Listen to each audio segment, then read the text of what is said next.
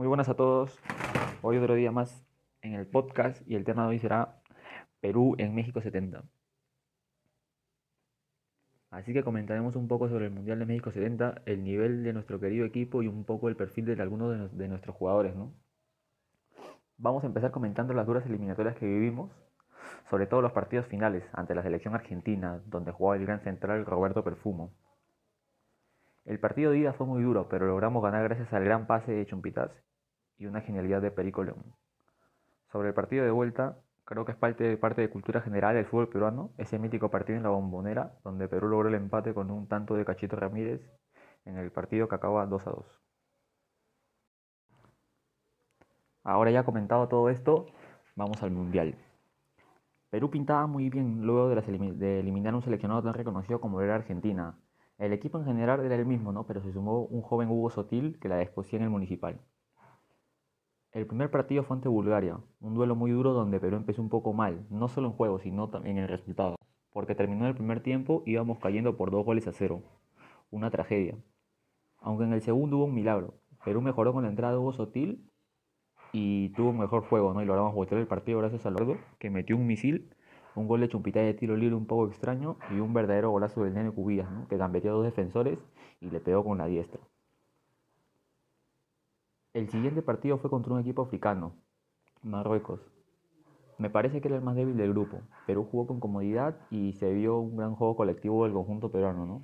con asociaciones en todo momento de Mifflin y Roberto Chale. Por su parte, la defensa fue muy sólida gracias a Chumpitas, que no solo presionaba y robaba balones, sino también que ayudaba en la distribución y en el ataque por su gran capacidad en los pases largos. Y así fue como Perú pudo ganar con cierta comodidad con goles de Roberto Chale y dos de Teófilo Cubillas. El último partido de fase de grupos era ante un titán, Alemania, quien era comandado por dos leyendas de la historia del fútbol europeo, ¿no? el gran eh, Gerd Müller y Franz Beckenbauer. Ese partido fue un poco gris para Perú. Alemania nos cortaba todos los circuitos y no podíamos contrarrestarlo nos llegaban por todos lados. uno de los jugadores que me sorprendió más en ese encuentro fue el extremo alemán Libuda, que desbordaba en todo momento.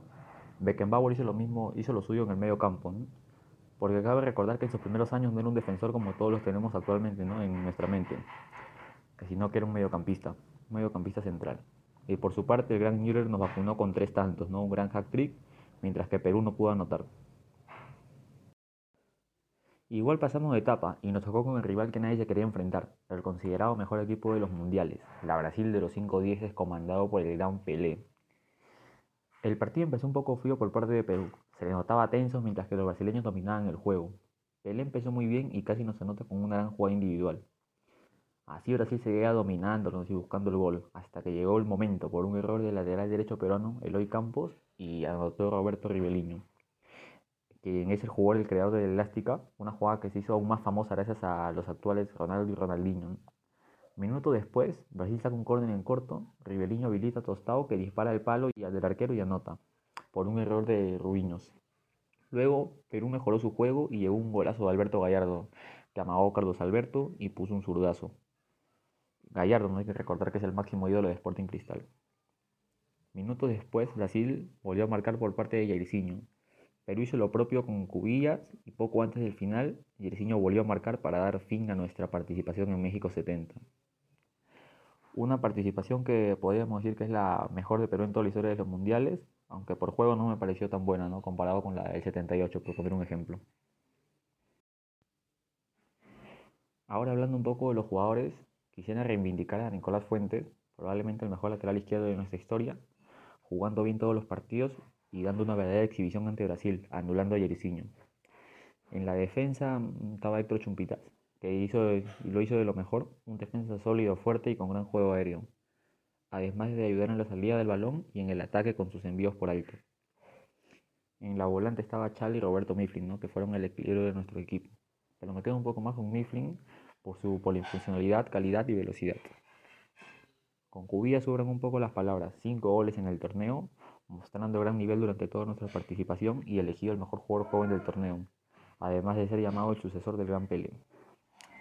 Y contando un poco sobre los jugadores que no me gustaron tanto, dirían que fue Eloy Campos, muy vehemente en sus acciones y con muy poca técnica.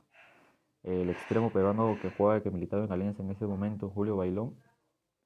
que vino mal de la rodilla y con sobrepeso. Tuvo un nivel muy bajo, muy poca, poco nivel anímico y, también me sorprendió un poco Perico León, ¿no? Me esperaba mucho más por todas las historias que cuentan y las leyendas que tienen, ¿no? Como su figura.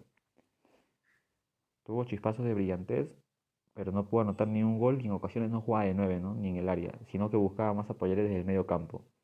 Que me parece bien en su juego, pero al mismo tiempo Perú perdía fuerza, fuerza en la ofensiva.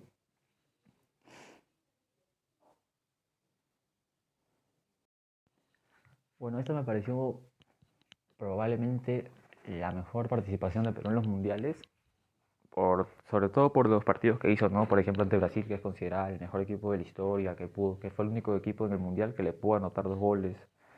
Pasamos de grupo por, eh, pasamos de grupo siendo el segundo puesto por debajo solo de Alemania y creo que por resultados es la mejor participación que ha tenido nuestro seleccionado en la historia de los mundiales. Aunque por juego tuvo, tuvieron momentos de chispazos, de buenas asociaciones y todo, pero en general no me pareció un equipo tan sólido, ¿no? No, sólido sí, pero no tan vistoso, para así decirlo. Por más que estén Hugo Sotil, Cubillas, ¿no? grandes jugadores en nuestra historia, leyendas. Yo diría que por juego me sorprendió más el del Mundial 78, aunque al pasar de, de etapa fuimos goleados 3 a 0 por Brasil, Polonia nos ganó 1 0 y, y Argentina nos metió 6 a 0, ¿no? Que muchos comentan que fue una, un acto del presidente argentino ¿no? que nos amenazó si no nos dejamos hacer tantos goles para que ellos pasen al final.